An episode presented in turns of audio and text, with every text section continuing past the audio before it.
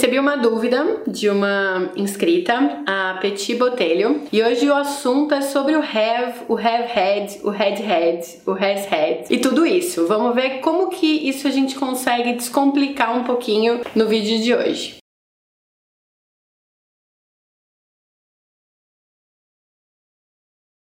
Pois é, pessoal, a Petit Botelho pediu para eu explicar um pouquinho mais sobre esse have, no sentido de usá-lo como auxiliar, como que aparece junto.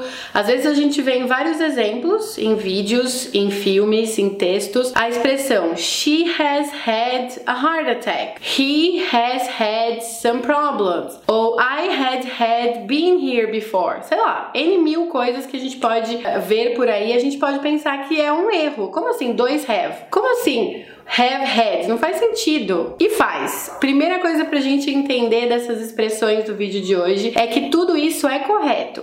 É correto usar o have e o had, ou o had e o had, duas combinações, dois verbinhos desses juntos. Não é repetitivo, não é um erro de digitação, não é um erro de gramática, muito pelo contrário. Quando a gente uh, consegue ver num exemplo, quando a gente forma um exemplo com dois verbos have, a primeira coisa para você saber é que o primeiro have dessa dupla serve como um auxiliar. Então, por isso que é estranho, porque por exemplo, o did no passado também é um auxiliar.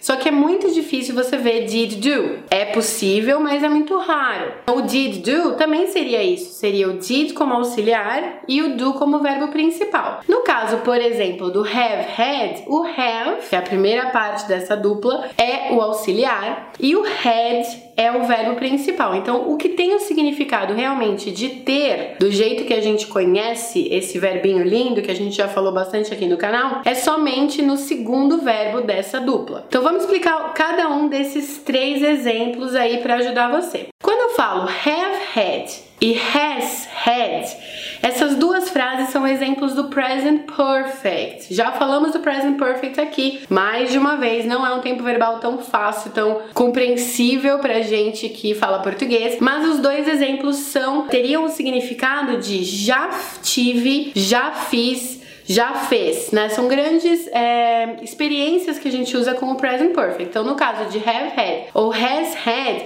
tem a ideia de já tive ou já teve. O have had, esse auxiliar have, vai aparecer com quatro pessoas, quatro tipos de sujeito. I have had, you have had, we have had e they have had. Então, Adivinha? Com o has, had, a gente usa com o he, she, it. Então, na verdade, o significado é o mesmo, mas o auxiliar só vai mudar porque a gente conjuga no presente o have com I, you, they, we e o has com he, she, it. Então, eu falaria I have had problems. E para falar que eu já tive problemas com algum, alguma coisa, que eu já tive problemas com alguma situação, mas eu falaria she has had problems, para dizer que ela já teve problemas com alguma situação. Já no caso do have had had. Eu não tô falando do present perfect, mas sim do past perfect. Então esse past perfect, o auxiliar dessa estrutura é o had. E esse verbo principal também é o had, porque com o present perfect e com o past perfect, olha a dica, o verbo principal fica na terceira coluna, fica no past participle. Ele é um verbo conjugado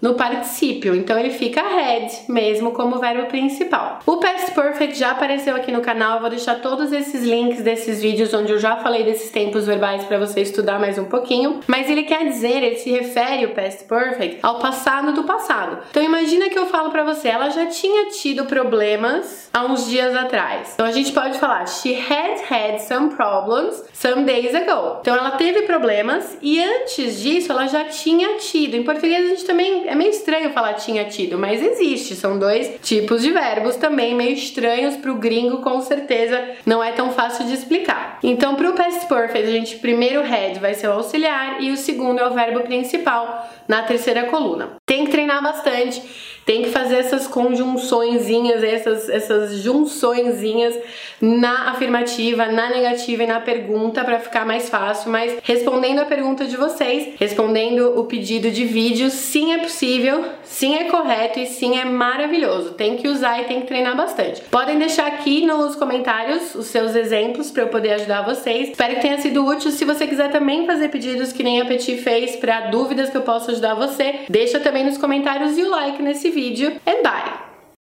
Expression of the day.